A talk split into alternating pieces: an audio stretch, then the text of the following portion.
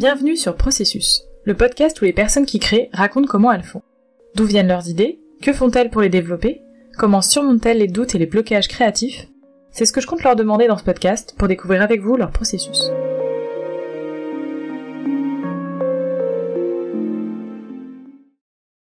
Dans cet épisode, Laure Mancier, entrepreneur dans le chocolat et fondatrice de Carré Sauvage, nous parle de son processus. Je m'appelle Laure et je suis la fondatrice de Carré Sauvage, euh, qui est une marque de chocolat cru biologique. Euh, donc c'est cru, c'est un chocolat que je fais sans torréfaction de la fève, que je travaille à basse température et l'idée c'est de garder un, maximum euh, de nutriments, donc d'antioxydants en fait, de vitamines et minéraux, un peu comme un légume cru ou cuit. ça n'a pas les mêmes propriétés. Et comme le fil conducteur de Carré Sauvage, c'est de se faire du bien en mangeant du chocolat. C'est donc un chocolat cru. Et l'autre grosse spécificité, bean to bar, euh, c'est un terme bah, anglo-saxon. Bean, c'est la fève et bar, la, tablette de chocolat. C'est-à-dire que je travaille en fait le chocolat à partir de la fève de cacao. Ce qui paraît logique, mais t'as encore que 5% des chocolatiers en France qui travaillent le chocolat à partir de la fève.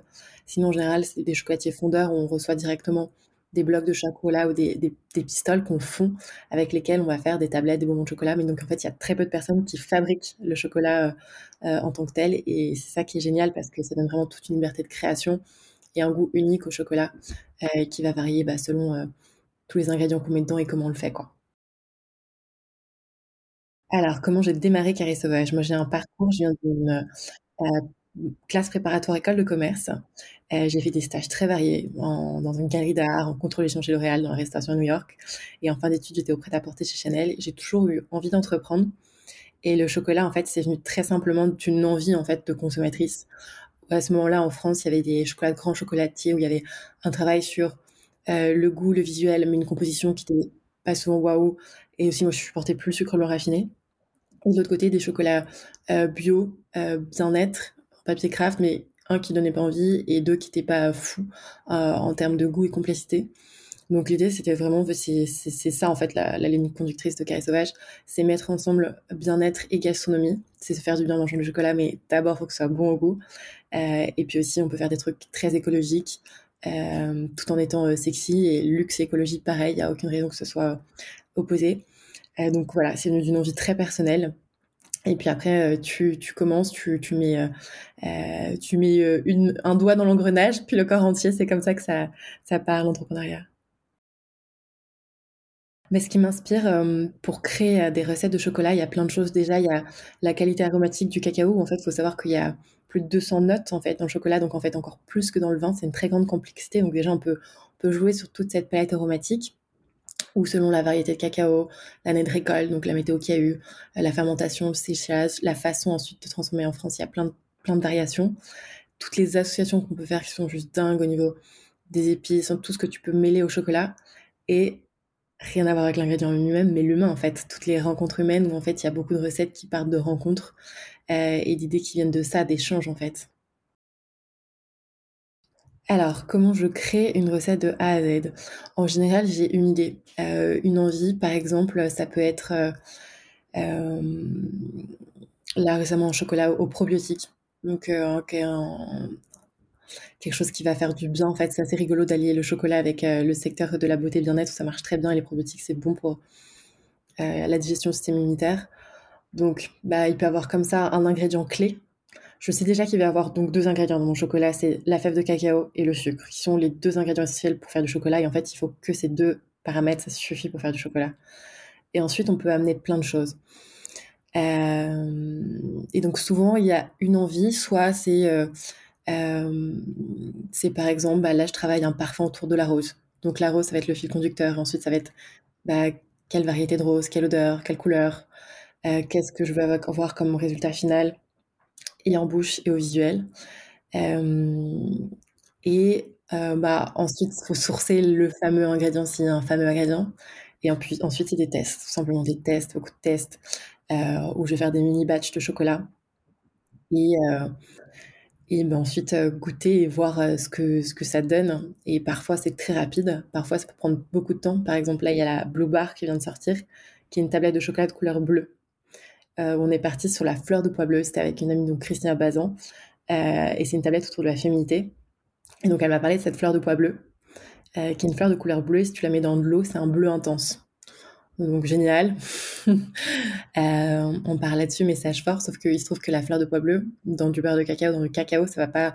On est parti sur chocolat blanc vegan de base, et ça réagit pas du tout de la même manière dans le cacao. Ça donne plutôt une couleur un peu grisâtre et tout. Donc là, il faut trouver plein de petits paramètres pour jouer, pour retrouver la bonne couleur. Et le trick là, typiquement dans cette recette, j'ai aussi mis de la spiruline bleue, qui a une couleur bleue intense. Euh, mais voilà, donc parfois c'est très rapide et parfois c'est beaucoup de tests. Là, je pense que c'est passé un an entre la première fois qu'on l'a évoqué et la sortie aujourd'hui. Mais parfois c'est euh, moins d'un mois, enfin généralement. Ce que je comprends, c'est que généralement tu as une envie au départ qui va te mener à une, une tablette.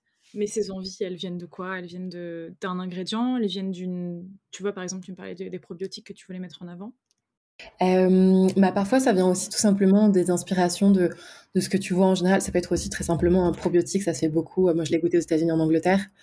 Euh, et t'as pas de chocolat au, probiotique euh, en France. Et euh, bah, c'est quelque chose où, en fait, typiquement, je sais que c'est quelque chose qui va très bien marcher avec le chocolat et qu'on trouve pas, tout simplement. Ça peut, tu vois, par exemple, j'ai rencontré une, artiste japonaise, donc on travaille sur un chocolat où on va allier ses racines japonaises avec la France qui est aussi, c'est un peu son intégration elle-même qui vit en France, qui est en France et comment est-ce que tu trouves des petites notes, des petits ingrédients qui vont faire des petites touches de rappel avec le Japon? Et en même temps le petit truc euh, avec mêlé avec un truc d'élégance française. Voilà, c'est euh, donc ouais, enfin c'est, enfin mais ça peut être tout, hein. ça peut être aussi de la lecture. Euh, en vrai, tout, tout m'inspire et mais beaucoup. C'est vrai qu'il y a beaucoup de choses qui naissent tout simplement d'échanges, d'échanges humains. Euh, ou hier, tu vois, là, j'ai envie de faire un chocolat aux adaptogènes. Euh, j'ai très simplement envoyé euh, à une amie qui est chef anglaise, Lorraine Lovett, avec qui j'ai fait la, la Plante Academy, qui est en fait bah, une formation gastronomique mais autour de la cuisine végétale, qui est hyper intéressant, où on commence à en parler en France, mais encore peu, beaucoup moins que dans les pays anglo-saxons. Et très simplement, je lui dis, bah, ton chocolat de rêve, si tu faisais un chocolat aux adaptogènes, tu mettrais quoi dedans? Là, c'était easy one parce qu'en plus, elle, euh, elle m'a dit qu'elle n'y avait pas pensé pas plus tard que le jour même, donc très bien. Euh, après, c'est pas fini parce qu'il faut toujours tester, voir ce que ça donne en vrai et trouver le bon pourcentage de cacao, la bonne, le bon paramétrage de chaque ingrédient, chaque quantité, etc. Euh, mais beaucoup de choses, ouais, viennent de d'échanges. Enfin, de, fait, de manière générale, en fait, tout vient des échanges, euh, mais d'échanges avec les humains. J'écoute beaucoup aussi, en fait, tout simplement mes clientes. Une fois, par exemple, j'ai fait un chocolat avec des pétales de rose pour le printemps. Euh, qu'elles ont adoré et qu'elles me redemandent, bah, je suis sensible à ça, enfin à tout. et j'ai l'impression que tu fais beaucoup de tablettes en collaboration en plus. Ouais. Donc c'est génial parce qu'au niveau inspiration, vous êtes deux au final. Exactement. C'est vrai que c'est assez magique parce qu'en fait, ça s'est parti euh, de façon très organique et inattendue où j'en ai fait une première avec Oma Cream. Euh, et, euh, et, ensuite, la, la, suite s'est fait toute seule. Et c'est vrai que c'est hyper riche parce que typiquement, moi, si tu veux, je suis solo entrepreneur. Donc c'est génial et humainement où en fait tu rencontres plein d'équipes, des personnalités différentes et t'apprends tout le monde. Et totalement en termes de synergie, où typiquement si je prends l'exemple d'Atelier Nubio, moi je voulais faire quelque chose avec des probiotiques. Euh, Atelier Nubio travaillait déjà avec euh, des probiotiques d'excellente qualité. Elles avaient en plus le Tulsi qu'elles m'ont fait découvrir que je connaissais pas, qui est une plante adaptogène euh, qui est très bonne bah, pour euh, euh, le stress, d'autres choses. Et donc c'est totalement, c'est en fait tu, tu additionnes euh, les, euh, tu mêles, en fait, c'est une synergie d'idées euh, et de compétences qui est, qui, est, top. Comment ça se passe tout ce côté, en fait, bah justement, pour obtenir tes recettes, ensuite, tu dois, tu dois aller trouver la matière première? Ouais, bah je vais revenir donc du coup sur le chocolat cru. En fait, typiquement un chocolatier, en général, donc déjà pas classique parce qu'il fait du bean to bar qui travaille directement à partir de la fève. Euh, il reçoit la fève de cacao qui ressemble si tu veux un peu à une amande avec une petite peau la peau se mange pas. Donc en fait, soit si tu torréfies la fève, c'est comme si tu la mettais au four. Quand tu la reçois, en fait, tu la mets au four. Et c'est un choix de température et de temps qui va permettre de développer des nouveaux arômes. Moi, comme je travaille en cru sans torréfaction, en fait, je ne fais pas ce passage au four. Donc, il faut que la fève en elle-même, elle soit déjà très bien fermentée, séchée, qu'elle ait un taux d'humidité faible, et, euh, et aussi qu'elle ait une belle variété, une, une, belle complexité aromatique, en fait, sans la torréfaction.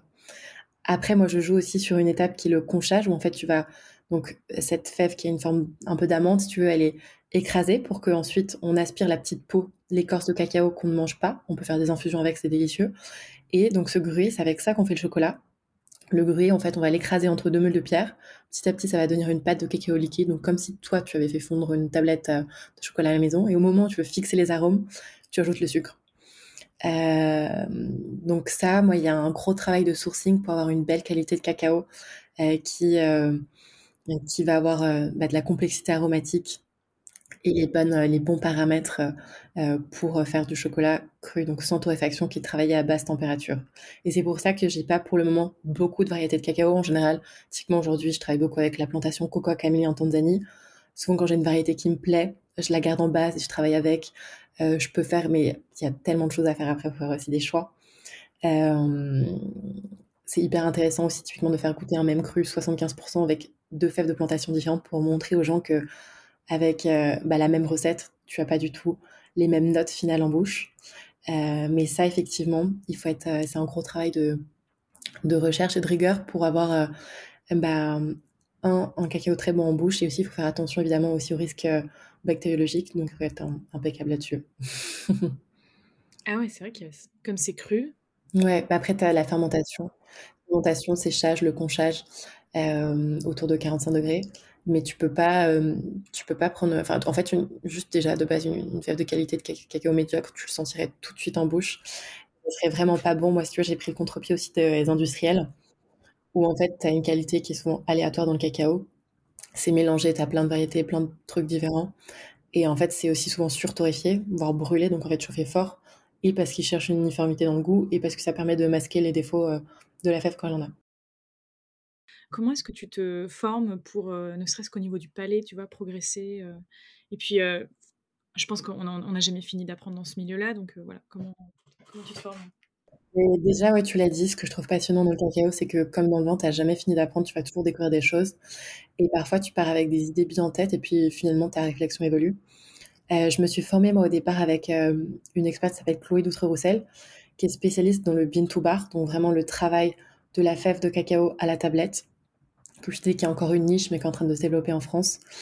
Et ensuite, en fait, beaucoup euh, sur le tas, en fait, en allant chez des chocolatiers où j'ai fait des stages et, euh, et comme ça, de fil en aiguille, tu apprends beaucoup. Et ensuite, comment je continue à me former? Je goûte beaucoup. je mange beaucoup de chocolat. je vois du métier. voilà, et, et, puis je teste. Je teste. En fait, c'est de la curiosité, euh, euh, de l'envie. Et, euh, et ouais, moi, c'est ce que je trouve génial, justement, dans, dans ce domaine, c'est de, de, se dire que j'aurais jamais fini d'apprendre. Ça, c'est un truc qui m'éclate. Est-ce que tu fais appel à d'autres personnes quand tu développes un produit toute seule? En général, non. Dans le sens où enfin, je construis en général vraiment toute seule euh, la recette, ce qui est assez drôle parce que euh, l'équipe avec euh, laquelle je travaille actuellement, ils, en ont vu passer des belles parce qu'après, il faut que ça passe en goût, mais aussi que ça passe en tempérage, que ça sorte bien en production et tout. donc, j'ai testé plein, plein, plein, plein de choses ces deux dernières années. mais par contre, si, je fais goûter autour de moi. Je fais goûter autour de moi très simplement. ça peut être aussi bien mon frère que ma cousine ou une amie qui passe. Ou, évidemment, si c'est quelque chose qui est en collaboration, c'est validé par euh, par la marque. Enfin, il est, il est euh, et puis les, bah, les consommateurs finaux, ils, découvrent après. Mais euh, oui, il faut faire goûter. Et donc, ça veut dire que tu fais goûter en sachant que tu vas potentiellement retravailler derrière?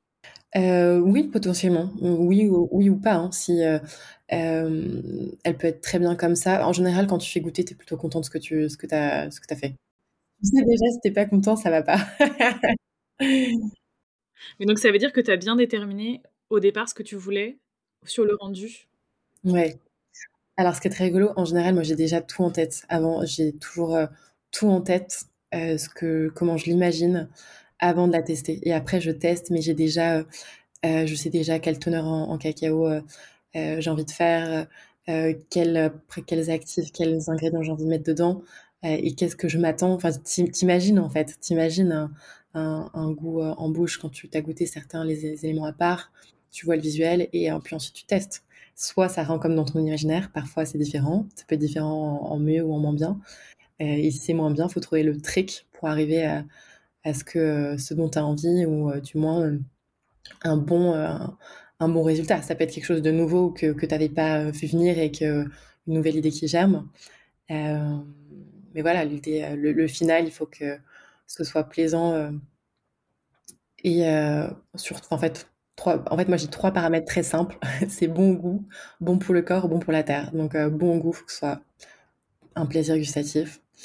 Euh, j'ai une ligne de laquelle je vais pas bouger, qui est la nutrition. Donc euh, pour moi, bah, un, ingrédient qui est le, bon goût et le bon pour le corps, ils vont ensemble. Et un, ingrédient qui est bon pour toi, il, il doit être, il doit être bon goût.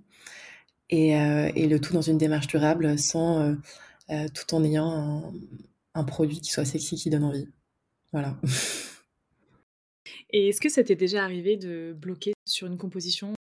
Bah, Typiquement, la Blue Bar dont je te parlais tout à l'heure, j'avais fait plein de tests avec la fleur de pois bleu. Et ça donnait quelque chose un peu avec des petits tons, des tons gris. On voulait une belle couleur bleue, un beau bleu comme le ciel, la mer. Et on n'avait pas du tout la texture du chocolat. Euh, mais après, bah, le trick, c'est en fait, euh, j'y suis allée prendre un, smoothie chez Wild and the Moon avec de l'aspirine bleue qui était bleu flash et je me suis dit, hum, tiens, tiens, intéressant. Souvent, après, tu, trouves le trick. Euh, tu peux, laisser un peu la recette de, côté le temps de, et puis ça dépend parce que soit, soit c'est une création propre, comme c'était le cas de la Blue Bar, et donc en fait, c'est mon tempo, soit c'est une création en exclusivité pour une marque ou une co-création. Et là, il y a un tempo respecté. Donc, tu respectes le. Si c'est une sortie pour la Saint-Valentin, c'est la Saint-Valentin. C'est pas, c'est pas Pâques. euh, donc, non, il faut être créatif, proactif, euh, réactif. Euh, euh, c'est, c'est les jeux et les joies du métier. C'est une activité qui sollicite, tu vois, beaucoup le, le goût. Comment tu fais pour reposer justement tes sens, en fait? Bah écoute, en fait, je m'en rends pas forcément compte, mais c'est vrai que je consomme beaucoup de chocolat. Là où je me rends compte, c'est quand je suis pas chez moi et soudain, j'ai une envie de chocolat et je me rends compte que je me fais même plus attention à, euh, aux quantités de chocolat que je mange. Et c'est vrai que j'en mange tellement que parfois, j'ai pas forcément l'envie de chocolat, cette impulsion que vous connaissez presque tous, où c'est genre chocolat. euh, non, et tout simplement, très bêtement, euh, si vraiment je sens que je suis saturée, je fais une pause. Je fais une pause. Euh, euh, et puis, euh, s'il faut goûter quelque chose, tu peux très bien goûter des petites quantités. bah, après, tu peux aussi faire appel à un ami. Tu peux demander ouais, autour de toi qu'est-ce que tu penses de ça? Effectivement, tu vois, si je sens que je suis un peu saturée ou je l'ai trop goûté ou je suis pas forcément neutre, demander autour de toi, c'est toujours très bien. Hein. comme je disais tout à l'heure, c'est génial d'avoir des experts, mais il n'y a pas forcément besoin d'experts dans le sens où l'idée c'est que c'est que ça plaise à, à un consommateur final et peut-être pas tout le monde dans le sens où, comme on disait, le goût est pluriel, mais tu connais, euh, tu connais à peu près ta cible de manière générale, ça doit être plaisant. C'est quand même un produit qui, est assez particulier, euh, parce qu'en France, on est habitué au chocolat torréfié. Du coup, il y a quand même euh, tout un côté, on va dire, pédagogique. Donc, comment est-ce que tu gères ça? Et surtout qu'en plus, le chocolat, c'est aussi voilà, c'est vraiment, on dit que et les couleurs, ça se discute pas. Donc, comment est-ce que tu réagis face à quelqu'un qui comprend pas forcément ta démarche? Bah, Le mieux, en fait, c'est de faire goûter. Parce qu'effectivement, chocolat cru, euh, c'est particulier. Enfin, c'est particulier. En fait, il suffit de l'expliquer. Mais en fait, tout simplement, c'est faire goûter. Et puis après, effectivement, il y a des goûts, des couleurs. Euh, les gens peuvent aimer, ne pas aimer. moi, c'est vrai que j'en mange tellement que je vois même pas de, tu vois, de forcément de différence. Et un truc encore plus rigolo, je fais des ateliers aussi de dégustation où je fais goûter des chocolats crus torréfiés. Et quand tu demandes aux gens quel est le chocolat cru, quel est le chocolat torréfié, très souvent les gens se trompent, ne savent pas lequel. Euh... Donc, euh, en fait, euh, c'est moi j'y vais vraiment par par le goût où en fait le produit doit donner envie. les gens doivent se faire plaisir. C'est hyper intéressant bah, d'expliquer les différences de la marque. mais après, ça reste du chocolat, quoi. Enfin, ça va être un produit plaisir qui se goûte. Euh, et, euh, et, puis après, euh, franchement, libre à chacun d'avoir ses envies, ses goûts. Hein. Pourquoi est-ce que je crée du chocolat? Ben, il y a plusieurs choses déjà. J'ai toujours eu envie en fait de faire quelque chose de mes mains. De base, moi, je voulais, j'avais envie d'être architecte. Et je dis pas que dans une autre étape de vie, je ne ferai pas architecte. Donc, et l'autre trame, il y a ce côté construction, faire réaliser quelque chose qui est, qui est hyper gratifiant quand tu sors un produit, dans ce produit concret que tu as imaginé et qui sort en vrai, qui sort de terre. C'est assez génial. Et l'autre chose, euh, c'est manger. J'aime manger. la gourmandise, c'est toujours une trappe de... Enfin, tu vois, t'es plus ou moins sensible à, euh, bah, ton milieu à l'esthétisme, quand je te parlais d'architecture et à l'alimentation. Et je suis très sensible à l'alimentation, j'adore cuisiner. Et donc, bah, ce chocolat, ça allie à la fois plaisir et enfin plaisir, plaisir de créer et créer en plus quelque chose autour de l'art de manger, de la food. donc ça c'est quelque chose qui est très épanouissant pour moi. Merci alors d'avoir partagé avec nous son processus. Vous pouvez retrouver son travail et les références qu'elle a citées dans la description de cet épisode. Merci pour votre écoute. J'espère que cet épisode vous a plu. Si c'est le cas, partagez-le autour de vous. On se retrouve au prochain épisode pour découvrir un nouveau processus.